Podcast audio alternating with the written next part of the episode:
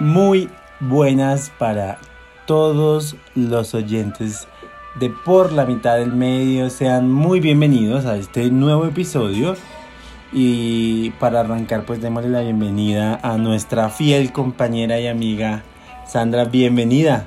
Hola, hola amigos, muchísimas gracias Cris. Súper feliz de estar esta semana con ustedes y bueno, hoy vamos a tratar un tema muy interesante, ¿verdad? Si están aquí es porque ya vieron el título de este podcast y es que Lorena nos escribe desde Cúcuta. Un saludo para toda la gente de esa calurosa tierra.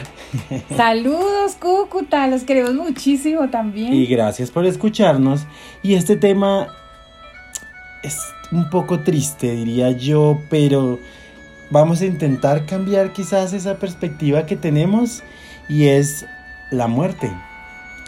Eh, en esto hay que iniciar de una forma un poco introspectiva, no sé, siento yo que en todas las culturas la muerte se trata de manera distinta y que muchas veces en nosotros y en la cultura occidental la muerte es algo muy malo y no necesariamente tendría que ser así. Y estamos viviendo épocas, Sandra, donde si no es que todos, la gran mayoría ha tenido por lo menos un familiar lejano que se ha muerto. Y por lo menos también todos podemos ver en las noticias, y ahora es un número, ¿no? Entonces son dos mil muertos hoy, mil muertos, dos millones de muertos por la pandemia. Estamos escuchando a la muerte todos los días, también nos estamos acostumbrando a ella de alguna forma. Y es impresionante en mi forma de ver que la muerte pueda representar algo tan malo en culturas como la nuestra, eh, occidental, y algo tan bueno, tan bonito en culturas como eh, orientales, ¿no? Como más hacia lado de Asia también. Entonces, eh, arranquemos con la pregunta que está como complicada, ¿qué es la muerte? Wow, es que este tema es, me parece demasiado interesante, inclusive en estos momentos eh, la muerte durante siglos se ha entendido como la ausencia irreflexible de la función cardiorrespiratoria espontánea. Se consideró como determinante de la muerte del individuo. Por ende, se define la muerte humana como esa pérdida irreversible de la capacidad y del contenido de la conciencia. Pero más allá de este tipo de definiciones de la muerte, eh, me, gusta mucho que, nuestra amiga Lorena nos preguntara sobre la muerte porque la hemos concebido como algo tan negativo, tan doloroso, tan excesivamente traumático. Y quisiera recordarles a, nuestros amigos que, que si nosotros cambiamos ese chip, como en nuestro podcast se trata de... Ah, de estar ah, aprendiendo un poco sobre salud mental y cuidándonos, tenemos que entender que con la muerte convivimos diariamente, que es una verdad, que es una realidad y que si nosotros aprendemos a cambiarla, vamos a aprender a valorar la vida. Qué incoherente, ¿verdad, Cristian? Sí, resulta contradictorio de muchas maneras y a la vez incluso lógico, ¿no? Es, es, este como eh, el, el misterio que encierra la muerte porque puede ser el, final, pero también es el principio, ¿no? Y, es algo además de lo que todos los que nacimos en este mundo sabemos que lo más seguro que tenemos es la muerte, es la única certeza que tenemos y a la vez no sabemos cuándo. Eh, entonces eh, siempre para mí la muerte ha sido algo que conflictúa un poco las ideas de las personas y, y a mí personalmente pues he tenido también, como todos, yo creo, una experiencia cercana de algún familiar que ha muerto y uno no entiende en qué momento la muerte se vuelve algo tan, tan duro, tan malo. Y por ejemplo ahora en pandemia mucha gente escucha de la muerte de otros y se sienten aliviados porque no les tocó a ellos, no les tocó a las familias de ellos. Pero ¿es en realidad la muerte algo tan malo? Pues desde mi concepto, la muerte como es tan inherente a la vida, lo que tenemos que cambiar es cómo estamos focalizando la muerte. No, todos o una gran proporción de la población le tenemos mucho temor a la muerte. Es un tema tan vetado que en nuestra cultura dice, ay no, no hablemos de muerte, ay qué feo, no atraiga la muerte. Eh, ay no, no, la muerte como si fuera algo tan lejano y creo que eso es lo que nos está causando este choque porque ahorita llega una pandemia y empieza a matar gente eh, en cantidades exuberantes que decimos como así, es verdad esto de la muerte. Pero creo que es una oportunidad de reconocer la vida a través de la muerte cuando alguien eh, se muere. Nosotros, ¿qué hacemos los humanos cuando alguien se muere? Empezar a revivirlo a través de la memoria, ¿verdad? A través de la emoción y decir, cuando esa persona hacía esto, esto le gustaba a tal persona, esto eh, depende pues el nivel de consanguinidad, eh, lo traen muy a colación, vuelven y lo viven, lo reviven, pero siento que, que, que no es necesario que tengamos una situación tan impactante en nuestra vida si nosotros no empezamos a regarlo diariamente en la vida, para no, pues porque después vamos a tener que hablar pues de los procesos de, de duelo que, que, debemos aceptar y entender, pero para que no se vuelva algo tan impactante y tan molesto. Hace poco eh, encontraba una persona muy molesta con la vida porque le había arrebatado a su hijo, muy molesta, ya no estaba triste, ya estaba muy enojada, muy, muy, muy furiosa pero eso pasa también porque se nos olvida que hace parte de, de, la, vida. es inherente. Yo siento que es importante que todos hoy con este podcast analicemos cómo estamos concibiendo la muerte. En verdad la estamos concibiendo tan lejana, tan irreal, tan poco eh, relevante. No hay que pensar todo el tiempo en la muerte porque se nos vuelve patológico el tema, pero, pero tampoco reunir, rehusarnos a, no pensarlo. A la idea, ¿no? y, y qué complicado puede ser a veces, porque bueno, uno puede hablar de la muerte en cualquier índole, pero cuando le toca hablar de contemplar siquiera la idea de la muerte de sus propios padres, de sus propios familiares, de sus propios seres queridos, pues ahí es donde viene el choque. Yo quiero compartir con ustedes una experiencia que tuve con la muerte de una amiga muy cercana y muy joven, una muerte que uno no se espera, ¿no? Porque además eh, creo que ese es otro problema que tenemos socialmente y es que creemos que la edad está asociada, a la muerte, y ni la edad ni siquiera el estado de salud tiene nada que ver con la muerte. Y para mí eso ha sido como una de las enseñanzas que, bueno, que se tiene que morir y se muere en el momento que tenga que ser y no puede, tú no, no estás por fuera de esa lista, ¿no? Entonces como que todos ya estamos anotados. Entonces, eh, en mi experiencia personal que comparto con todos nuestros oyentes, eh, en, durante el velorio de esta gran amiga, eh, su familia de otra religión, no, no vamos a entrar de pronto en detalles de, de religión, simplemente de una religión distinta a la mía, cuando estábamos en el velorio, ellos estaban de alguna manera celebrando su vida y, intentando que la gente estuviera contenta porque ella había logrado el propósito para el cual todos llegamos al mundo. Obviamente tenía una explicación religiosa que no vamos a entrar en ella, pero para mí era una visión difícil porque de hecho en ese velorio el único que estaba llorando porque no la iba a volver a ver, era yo. y, y, y, se me era complicado entender un poco el por qué ellos no lo hacían y el por qué ellos estaban de alguna manera felices, que obviamente no, no, no estoy diciendo que estuvieran felices porque ella se hubiera muerto, sino porque lo entendían como un paso que todos debemos dar y que ella logró darlo primero. ¿Qué hacer, Sandra, cuando tenemos en la realidad la muerte de un familiar. Cuando se nos presenta la muerte llega a la puerta y, nos arrebata a un ser querido. ¿Cómo entenderla? ¿Cómo afrontar la pérdida de un ser querido? Eh, es, una pregunta muy interesante y muy, a veces muy complicada de, de, explicar, pero la voy a explicar de la siguiente manera. Primero, no se puede categorizar como una enfermedad mental que tú empieces a llorar excesivamente, que sientas ese vacío, que te preguntes por qué, que te preguntes eh, por qué a mí, por qué en este momento, por qué no me di cuenta, por qué no me despedí, por qué no le dije todo lo que yo sentía, que lo amaba, que lo respetaba, que lo valoraba, que era todo para mí, por qué no le expresé.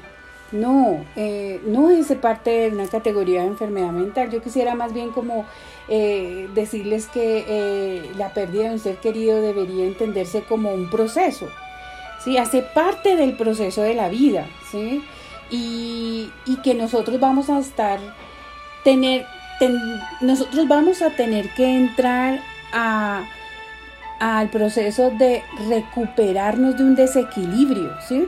Entonces entender nuestro propio proceso, entender que se fue y yo no le alcancé a decir, entender que que, si lo hubieses sabido hubieses hecho otra cosa, pero que era inevitable, que, era, que es una realidad. Entonces, entiéndelo como vas a tener que entrar a un proceso de recuperación de un desequilibrio, ¿sí? Porque te va a desequilibrar esa homeostasis. Homeostasis quiere decir equilibrio. Y esa homeostasis se va a romper porque como para nosotros ese equilibrio que esté vivo, que esté respirando, que esté ahí, cuando de repente se rompe sin que nosotros lo esperemos o aún esperándolo. Pero no vamos a decir que una persona que sabe que, su pariente está muy enfermo eh, no va a sentir dolor a raíz de que se muera después de que ocurre que... Aunque tenga conocimiento de que eso puede pasar, aunque lo contemple. Exacto, aunque lo contemple. Entonces, si nosotros entendemos eso como una mm, como que empezamos a curarnos de una raspadura, de un golpe. Eh, sí se han dado cuenta que cuando alguien se, corta, depende de la profundidad del corte, el cuerpo tiene un proceso, la mente tiene un proceso, ¿sí? Y no te pido que olvides nunca ese ser, jamás. De hecho, yo pienso que, que en realidad no se muere nunca una persona se sale de su cuerpo y el cuerpo es el que tú entierras, pero ese humano yo no creo que se muera en la medida en que está siempre vivo en ti. Sería más bonito que en vida siempre se lo digamos, ¿no? Mira, me acordé mucho de ti cuando me tomé el, el tinto que días porque a ti te gusta el tinto, clarito, uh, bueno, para nuestros oyentes de otros países, el tinto sería como sería en otros países. Un café. Un café. El café negro, nosotros en Colombia le llamamos tinto. Tinto, ok. Entonces, eh, me acordé de eso, o me acordé que le gustaba echarle leche, que en Colombia se llama perico. Eh, o al eh, café con leche. Café con leche, para que ustedes que nos escuchan en otros países aprendan un poquito de, de, nosotros acá en Colombia, cómo nos expresamos. Pero, pero es entender que si tú desde el principio hiciste lo mejor, fuiste un ser íntegro, eh, ese proceso de recuperación del desequilibrio, de la homeostasis que se, se empieza a romper a raíz de ese evento, tú hiciste en vida lo que tocaba hacer, va a ser un proceso de recuperación mucho más sanador eh, y mucho más eh, rápido quizás. Quizás, no sé si la expresión sea rápido. Me gusta más la expresión sanador, porque va a ser un proceso más sanador. Entonces, no hay que negar el dolor. Ese es el peor error. Que tú digas, no, no, no, no, sí, yo entiendo, todo está bien. No, no, no, sí, claro, sí, la muerte es normal, sí, sí, ¿qué pasa? Nada. Cuando en realidad te está doliendo, sí me duele, como cuando te cortas, sí me duele, ahí me corté, sí, yo perdí mi pariente, yo perdí eh, tal pariente. Entonces, duele, por supuesto que sí, no hay que negarlo, hay que permitirnos en nuestro cuerpo eh, que se vaya haciendo el proceso de curación, eso es tan importante permitirnos llorar, permitirnos sufrirlo, permitirnos eh, mm, desequilibrarnos. El tema es si nos permitimos que a partir de ahí nuestra vida se, se, desborone totalmente. No, entiende que tu proceso es lento, eh, y no es igual al proceso del día al lado. Exacto, es tuyo, ¿no?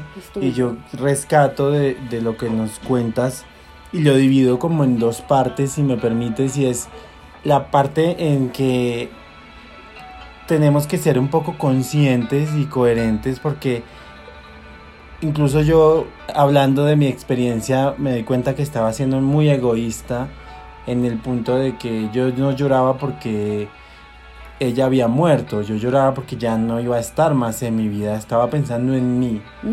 Pero si yo pensaba en ella, sabía que ella estaba bien y que ella realmente estaba descansando y no se tenía que preocupar por levantarse a trabajar, no tenía que preocuparse por, por las cosas de la vida cotidiana. Nunca vivió la pandemia. Nunca vivió la pandemia. con esta situación, por ejemplo.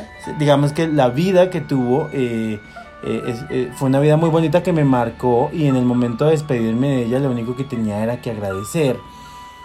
Y el otro lado que nos dices es cuando ya pasó la muerte, ¿no? Eh, entonces llegamos al punto en que ya se murió el familiar y tenemos que entrar a vivir ese duelo. Pero siento yo que sería más fácil si antes de que cualquiera de nuestros familiares o amigos o conocidos muera, entendamos que que es lo más seguro, que es lo más... Eh, sin, caer en el, en el, pensamiento negativo, sin caer en, en, que todos nos vamos a morir, sin caer en, de pronto en, esa sensación de pánico todo el tiempo, sino simplemente entendiendo que es lo más seguro y que cada acción cada momento cuenta, ¿no? Qué tan amables seríamos nosotros, qué tan diferente podría ser nuestra vida si entendemos que el que está al lado es humano, está vivo. Exactamente. Y esa e, condición puede cambiar. Yo, yo invito a, nuestros amigos oyentes a que analicen esta palabra, está vivo. Es decir, al estar vivo, tiene la condición de morir también, ¿sí? Entonces, ¿cuál es, ¿cuál es mi invitación? Haz lo correcto constantemente, haz lo correcto. ¿Qué es lo correcto? Despedirte. Cuando se retira el uno del otro del lado, cuídate mucho, te amo, te valoro, te respeto, te estaré pendiente de ti, ¿sí? O sea, manifiéstale siempre, ah, porque como la muerte es fortuita, la muerte de repente llega y te arrebata. Sin preguntar. Sin preguntar, sin saber si tú querías, si era el tiempo, si no lo era. Entonces, eh, cuídate mucho tú para tener una muerte lo más bonita posible, si existe el término. Eh, pero tú hablaste de algo muy importante, Cris, y es que empezamos a hablar entonces de duelo ya, ¿sí? Y, en psicología sí definitivamente hay eh, unas etapas que quisiera compartirlas también acá. Pero antes de entrar a eso, no olvidemos cuidar, no olvidemos manifestar. No olvidemos que a veces por orgullo nosotros no decimos, a veces por orgullo nosotros nos tragamos la emoción. Y, pero eso sí, cuando estamos bravitos, cuando estamos enojados, eso sí se lo manifestamos con muchísima fuerza, intensidad. Y sí lo decimos. No, cuidado, te lo comes porque te ahogas. Pero, pero decir lo otro, lo lindo, lo bonito, pues será en un cumpleaños y eso, o en alguna fecha especial, no sé en qué momento, ¿verdad?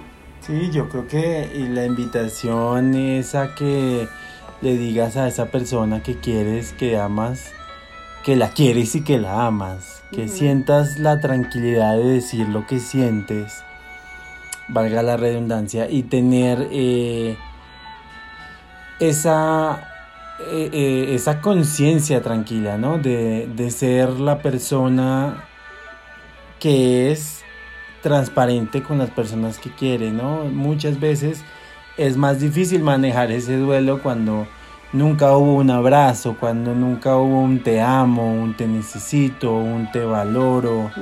y, y, creo que exactamente es muy en concordancia con eso, con entender que la vida lo más seguro que tenemos es que se acaba y, si partimos desde ahí, pues es más fácil entender que a tu mamá, a tu papá, a tus hermanos, a tu familia, tu debes, esposo, tu hijo, exacto, tus amigos, la gente que te rodea y que para ti es importante que esa gente lo sepa, que esa gente eh, lo entienda de alguna manera y así a ti no te lo digan, tú vas a estar tranquilo. Lo dijiste. Lo dijiste y sabes que esa persona tiene eh, esa mm, información. Uno siempre, y sé que hay muchas familias que de pronto nunca se dicen te amo, porque es como que, bueno, pues es que es mi mamá, ella sabe que la amo. Imposible que no sepa. O lo que pasa con los esposos. Si no viviera con usted, entonces sería porque ya no lo amo, pero como vivo con usted me lo aguanto porque lo amo mucho. No. ¿Cómo vas a ver eso? No. ¿Sí? Es decir, hay que decirlo, eso es tan vital. Y la palabra, ¿no? El poder que tiene, la palabra. Porque sí, las acciones son muy, muy importantes también. Sí, claro. Demasiado. Pero la palabra es muchas veces Articular lo que uno necesita. Esa, acción. Ponerle nombre. Como hemos hecho en este podcast con muchos de los temas que hemos tratado. Le ponemos nombre. Hablemos de la primera etapa del duelo. La primera etapa del duelo aparece cuando entramos en shock bajo la noticia. Eh, y es, esto no está pasando. No. ¿Qué? Repítame el nombre, eso es mentira. Yo lo acabo de ver.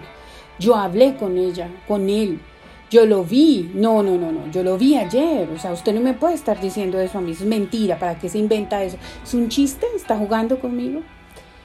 Entonces el primer paso es que nosotros entendamos que aunque parece obvio, el primer paso es aceptar la realidad de la pérdida. Ese es el primer paso, pero en eso uno se demora. Hay personas que se demoran más, hay personas que se demoran menos, pero aceptar eso es demasiado importante porque no se puede iniciar un proceso si no aceptamos esa primera parte y es que sí fue verdad, sí fue real, esta desconexión que algunos describen como que me sacaron de la tierra del zapato, del, del pie, que, o sea, eso perdí la raíz. Perdí la raíz, no puede, no, no, esa información no, no es conmigo. Uno ve mucho en la televisión ahorita noticias importantes, fuertes, trágicas, quizás. Es con otros, bueno, qué chévere, eso a mí no me pasa. Por eso es que tenemos que prepararnos mucho para esa situación de hecho, pero un mecanismo de defensa es la negación y está manifestado exactamente así, pero la primera fase sería entender que sí pasó, ¿no? Que sí es una realidad y que está ahí para formarnos, para enseñarnos. Pero hay que hablar de eso, que sacarlo, porque si tú te quedas con ese dolor interno, tú te quedas con esa información para ti, eh, sin que nadie pueda decirte, estoy aquí, estoy acompañándote, más duro ese proceso. Y también dentro de este proceso de aceptación eh, de la muerte, no tener miedo a buscar ayuda. Y hay mucha gente que de pronto no quiere hablar con un conocido, no quiere hablar con alguien eh, cercano porque esa es su forma de vivir el duelo. Está bien, lo que no está bien es que te quedes con eso y yo creo que una de las invitaciones que siempre hemos hecho en Por la mitad del medio es en buscar ayuda y en encontrar, hay muchos profesionales de la salud mental que nos pueden ayudar eh, y a entender, a procesarlo y a llevar nuestro proceso y eso no está mal y no hay que esperar a sentir algo realmente malo para para acudir a esa ayuda que muchas veces encontramos en un familiar, pero que otras veces simplemente o no encontramos o no queremos y, podemos obviar de pronto que sí existen esas ayudas y que hay profesionales que nos pueden ayudar a asumir un duelo, ¿no? Y a aceptarlo y a llevarlo. Cuando Lina nos proponía el tema, me parecía tan... Cuando, perdón, Lorena, ¿verdad? Sí. Lorena, cuando Lorena nos manifestaba el tema, yo me sentía... Eh, tan feliz de que lo hubiese propuesto en un, en un momento de nuestra vida como este, porque ¿en qué, ¿en qué me parece tan importante que nosotros trabajemos? En la vida, para no tener que entrar a este proceso. Es decir, si nosotros somos conscientes de que todos vamos a tener que pasar a ese otro plano y lo vemos de una manera eh, más edificante, como un crecimiento, un trascender del espíritu, del ser, que sale del cuerpo pero que va a otro em, nivel, a otro plano, eh, que no se va, sino que simplemente se retira del cuerpo, nos va a permitir, cuando pase un evento, entenderlo de una manera menos impactante y trágica y más llevadera eh, esta situación, ¿sí me hago entender? Sí, yo lo comparo mucho con el entrenamiento de los bomberos o de los militares o de los policías. A ellos eh, les entrenan para situaciones horribles, para situaciones donde hay peligro, donde hay miedo, donde hay temor. Y uno dice, sí, pero es que uno no puede estar preparado para esas cosas. Pues mira que sí, porque si te entrenaron para, para imaginártelo, para, para saber qué hay que hacer en esos casos, mientras no pasa, cuando pase tu cerebro tiene como una especie de, de backup, tiene como una especie de preparación previa que le va a dar herramientas y va a saber qué es lo que debe hacer en ese momento. Y si lo puede hacer alguien en medio de una balacera como, como un policía o meterse en una casa llena de fuego como un bombero, pues lo podemos hacer nosotros con entender el proceso y con, y con hacerle un acercamiento ¿no? al cerebro a algo que es muy seguro. Y que es lo que eh, la propuesta de nuestro podcast. Por la mitad del medio lo que quiere es que todos tengamos herramientas psicológicas para afrontar el día a día. ¿Y cuáles serían esas herramientas? Entender que es una verdad, que es una es inherente la vida a la muerte y que sí hay formas de irnos preparando y es cambiando el chip nosotros ahorita que estamos bien, todos están vivos, los que conocemos, los que amamos están sanos, vivos irnos preparando haciendo lo correcto, diciendo las cosas que sentimos, sobre todo malas, bonitas, que las que no lo son, pero pues las que no lo son también hay que decirlas y esas ya hemos hablado un poco sobre, sobre el tema, pero eh, cuando manejamos la ira, pero eh, es importante que nos vayamos preparando. Una cosa, eh, este tema que vamos a tocar ahorita, si ya usted tuvo una pérdida emocional muy fuerte, ya se le murió su ser querido, ya ha pasado más de un mes y usted sigue queriendo que las cosas queden intactas como esa persona las dejó que su ropita así como él le gustaba o a ella le gustaba, que así todo intacto. Esas son señales de que no has empezado a elaborar correctamente el duelo. ¿Sí? Entonces ya ha pasado, eh, date tú tu propio tiempo, ¿sí? Eh, pero en ningún momento puede pasar tres años, seis años, diez años y tú en el mismo, dejando todo igual, esperando la expectativa de que va a venir y se va a volver a ubicar en ese lugar. No estás elaborando el duelo, no estás entendiendo que ya trascendió, que está en un mejor nivel. Yo siento que esto es como un juego de, no sé, de, de Tetris. Un videojuego, sí. Sí, un videojuego. Tú está, estamos en este terreno, estamos en este, que es la vida, en este nivel, pero obligatoriamente tenemos que avanzar y los que avanzan al siguiente nivel pasan a otro plano.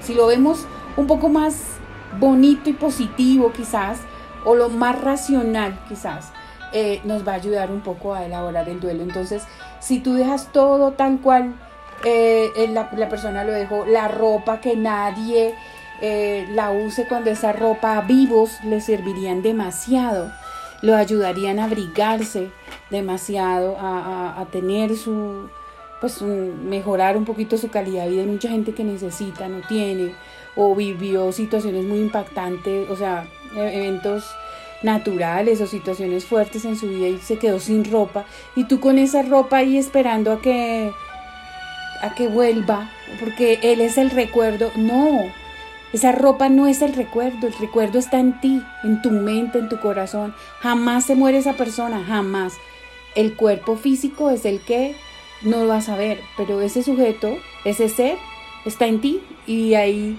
no va a morir. Qué palabras tan bonitas y tan importantes en el momento de, de, hablar de este tema. Es un tema... Es muy curioso porque la muerte hoy se escucha de una manera como si fuera muy actual por la pandemia, pero señores, nosotros nos morimos desde el principio de la humanidad y gracias a eso es que no estamos más de sobrepoblación. Es la naturaleza del ser humano. Y comprenderlo. Del ser vivo. Del ser vivo, exacto. Ni siquiera del ser humano. Todos los seres vivos eh, nacen, crecen y mueren al final. Y, y, que... O a veces no crecen. O a veces no crecen, que esas son otras muertes que también... Pero, y vamos siempre, la muerte puede ser dura y casos siempre diferentes y que nos llegan a todos, pero finalmente es eso, es la muerte y es la, y, es la certeza que podemos tener y es eh, también la, la seguridad de que nos puede pasar a cualquiera en cualquier momento y qué bonito que los que en este momento estamos vivos podamos hacer algo para los demás, que podamos ser eh, honestos, claros con nuestros sentimientos y que tengamos esa claridad, ¿no? esa conciencia para que cuando llegue la muerte podamos tener esa aceptación y poder sobrepasarla de alguna manera. Para nosotros los psicólogos es muy importante hacer los procesos de duelo bien y elaborarlos adecuadamente, porque hay algo que se reitera cuando alguien se muere y es, me hubiera gustado estar en, yo sentir que estoy en un muy mal sueño y que no pasó nada, entonces tú empiezas a hacer en tu mente un bloqueo como que no pasó nada cuando en realidad sí pasó. Y cuando te das cuenta de que sí pasó, pues, ha pasado tiempo y estás mal, estás empiezas a perder demasiado peso, empiezas a, andar en otro proceso que puede llegar a la depresión. Recuerden que tenemos un, podcast que habla sobre ella. Y eh, eh, te enfermas, cuando eso no sería lo que quisiera tu ser amado. Finalmente estoy segura que eso no quisiera un ser amado. Entonces, para nosotros es muy importante eso, por eso es, las acciones físicas y los rituales son tan importantes. Eh, el funeral, una carta de despedida ahorita, por ejemplo, en situaciones de COVID donde tú no puedes tocarlo y, o verlo en muchos casos, sino que ya te lo entregan de tal manera tan amarrado, pues tan envuelto que no lo puedes tocar. Toca hacer un proceso físico eh, que te ayude a tu cerebro a entender que efectivamente es una realidad y que estás haciendo una despedida que se necesita hacer, porque ya trascendió y tú estás acá en proceso para trascender. Y que ese cuerpo finalmente eh, abandona la tierra, bueno, ni siquiera, ¿no? Porque la materia cambia de estado, que, que, que conforma entonces ya algo diferente, pero que para ti siempre va a seguir siendo eh, lo que es en tu vida, lo que fue, y poder entender la muerte de esa manera me parece que sería una meta muy buena para nosotros como sociedad y nos ayudaría mucho más a, tener una mejor calidad de vida porque podríamos entender o comprender que la vida es realmente frágil, que lo que tenemos hoy probablemente no lo tengamos mañana y que partiendo de ese punto pues debemos disfrutar el día al momento y el aquí y el ahora que es muy cliché pero es que es muy real es lo que tenemos lo que pasó ya pasó no existe. no existe y lo que viene tampoco ha pasado. Entonces no tenemos sino el momento para, para disfrutarlo y el momento en que tengas a esa persona enfrente y le puedas decir lo que sientes eh, hay que hacerlo y, y entender pues lo frágiles que somos y que eso también nos hace o sea qué bonito y sé que suena de pronto un poco mal, pero no me imagino también una vida eterna. Sí, y hay mucha gente que no la quisiera. Tanto sufrimiento, tanta cosa fea eternamente. No, todo tiene un fin. Y la vida es un regalo. Y las personas que están al lado tuyo son tu regalo. Te lo dieron de regalo por un momento. ¿Mm?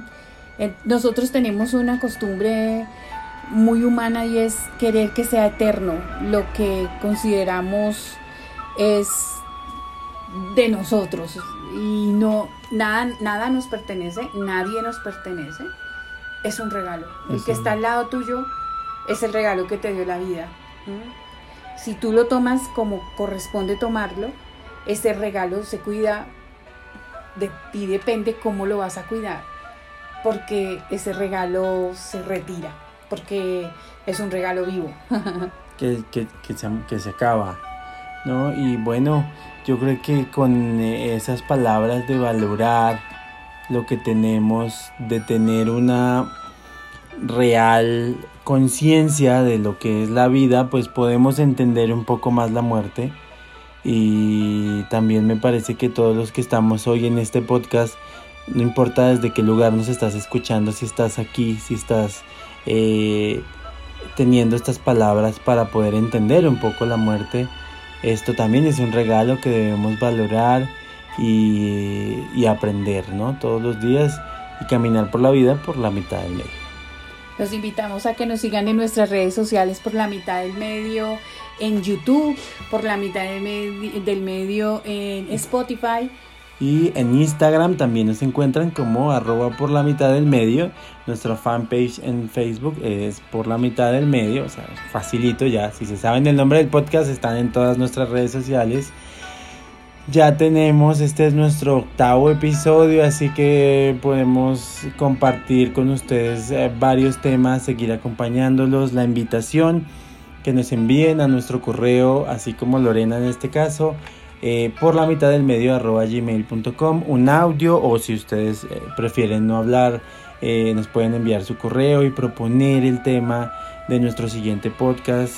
Y a partir de ahora, la novedad es que nuestro podcast será publicado todos los viernes, así que los viernes van a contar con un capítulo de por la mitad del medio para seguir aprendiendo y creciendo y tomando decisiones por la mitad del medio. Para irnos quiero dejarlos con esta frase de Antonio Machado. La muerte es algo que no debemos temerle, porque mientras somos, la muerte no es. Y cuando la muerte es, nosotros no somos. Muchas gracias. Chao, chao.